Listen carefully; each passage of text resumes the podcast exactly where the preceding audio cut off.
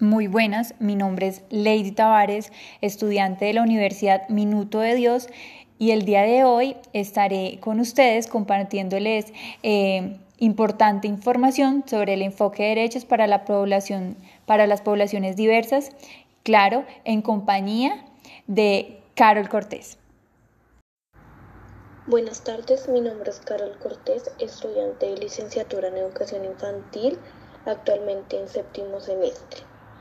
El día de hoy estaré colaborando en el podcast para la actividad de educación inclusiva y diversidad.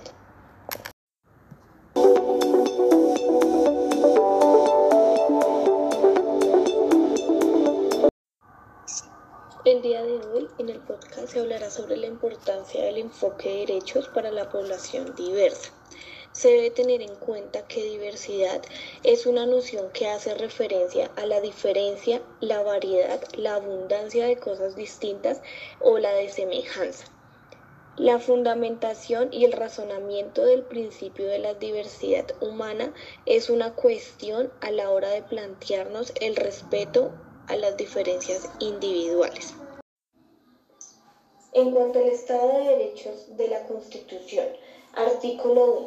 Colombia es un Estado social de derecho organizado en forma de república unitaria, descentralizada, con autonomía de sus entidades territoriales, democrática, participativa y pluralista, fundada en el respeto de la dignidad humana y el trabajo y la solidaridad de las personas que la integran y en la prevalencia del interés general. Artículo 79. Todas las personas tienen derecho a gozar de un ambiente sano. La ley garantizará la participación de la comunidad en las decisiones que puedan afectarlo. Es deber del Estado proteger la diversidad e integridad del ambiente, conservar las áreas de especial importancia ecológica y fomentar la educación para el logro de estos fines. Gracias, Carol, por brindarnos esta gran información que es la diversidad de derechos y artículos que se han creado para velar, garantizar eh, el bienestar de todos. Muchas gracias.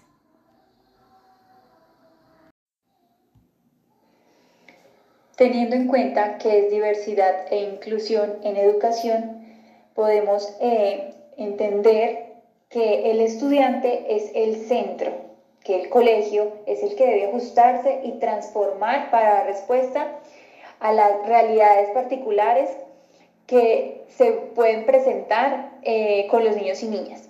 Hay que reconocer y comprender que no se aprende igual, ni al mismo ritmo o con las mismas estrategias. El colegio debe desarrollar las acciones necesarias para que todas y todos aprendan y nadie se quede atrás. De esta manera se estará brindando una inclusión educativa.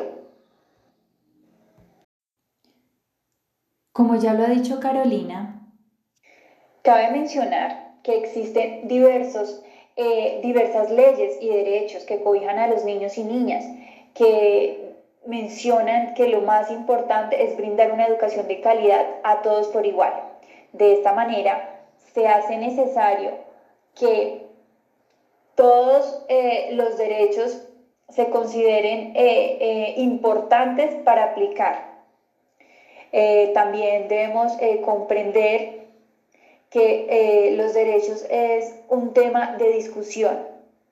Para de esta manera brindar la atención necesaria a las poblaciones diversas. Es necesario que todas las personas comprendamos y entendamos qué derechos existen y para qué se han hecho, para de esta manera lograr aplicar y velar por las necesidades que se vienen presentando.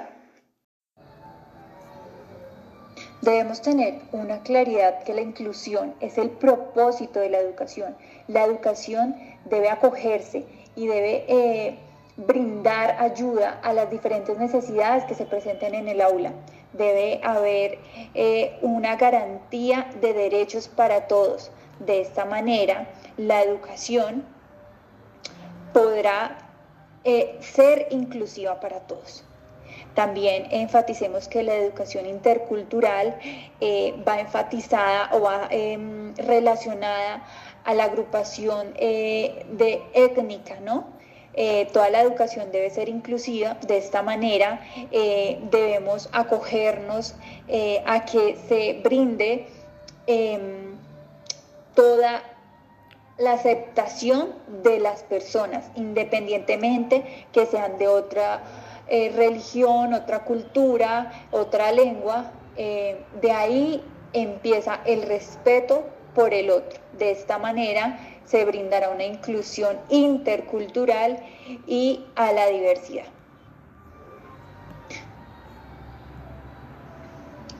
Después de analizar estos eh, términos de los que hemos venido hablando, que es eh, diversidad, eh, interculturalidad e inclusión, también podemos mencionar el reconocimiento y protección de la diversidad étnica que ha quedado plasmada en la Constitución de 1991 en el artículo 7.8. Esta constitución se creó para de esta manera garantizar y velar por las necesidades que se presenten con estas comunidades.